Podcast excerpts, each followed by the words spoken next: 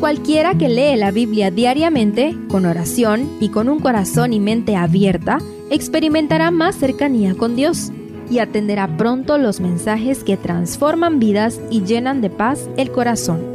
Únete en la lectura de la Biblia en Reavivados por su palabra.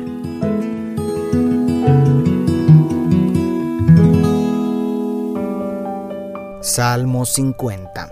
El sobrescrito menciona a Asaf, pero en el libro El deseado de todas las gentes se menciona a David como su autor. Explica la advertencia de Samuel a Saúl en 1 de Samuel 15:22 sobre la importancia de la obediencia por encima del formalismo religioso. Estudiémoslo en cuatro partes. Primero, visión del juicio. Los primeros seis versículos son una descripción maravillosa del juicio de Dios. La descripción es tan sublime que encuentra su perfecto cumplimiento en el juicio final descrito en muchos pasajes tanto del Antiguo como el Nuevo Testamento.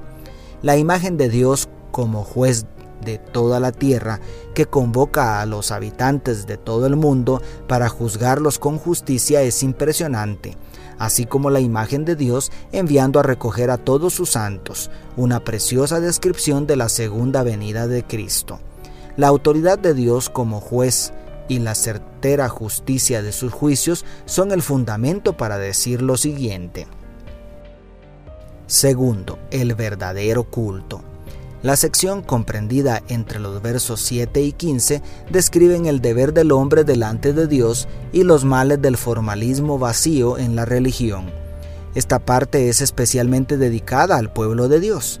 Dios tiene un mensaje para Israel que sigue vigente para el Israel espiritual del nuevo pacto.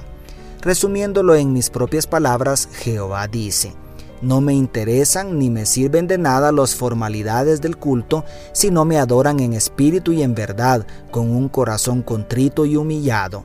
El arrepentimiento sincero y la adoración con un espíritu de gratitud son lo más importante del culto. El peligro de embelezarnos en las formas y ceremonias formalistas en lugar de contemplar la gloria de Dios en una adoración espiritual sigue latente.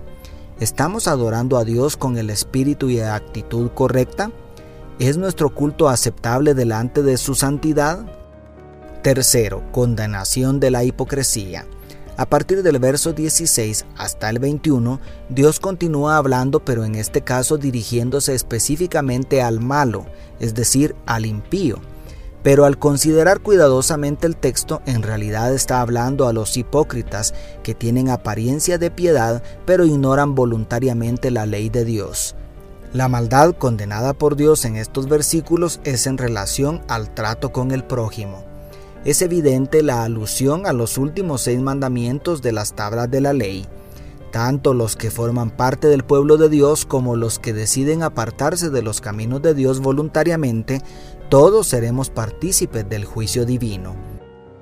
El pecado está a las puertas, ya sea en la casa de Dios ofreciendo un culto vacío, o siendo hipócrita con Dios, o haciendo deliberadamente daño al prójimo. Siempre la paga del pecado es muerte. Ninguno escapará del juicio de Dios. Y cuarto, conclusión. Para cerrar con broche de oro el Salmo, los últimos dos versículos ofrecen una conclusión espectacular. Ustedes que se olvidan de Dios, consideren lo que he dicho, de lo contrario, los haré pedazos, y no habrá nadie que los salve. Quien me ofrece su gratitud me honra, al que enmiende su conducta le mostraré mi salvación, declaran los versos 22 y 23. En pocas palabras, el resultado final del juicio de Dios será la destrucción absoluta de los impíos y la recompensa eterna para los que escogieron sus caminos. ¿De qué lado quieres estar en el juicio final? Dios te bendiga, tu pastor y amigo Selvin Sosa.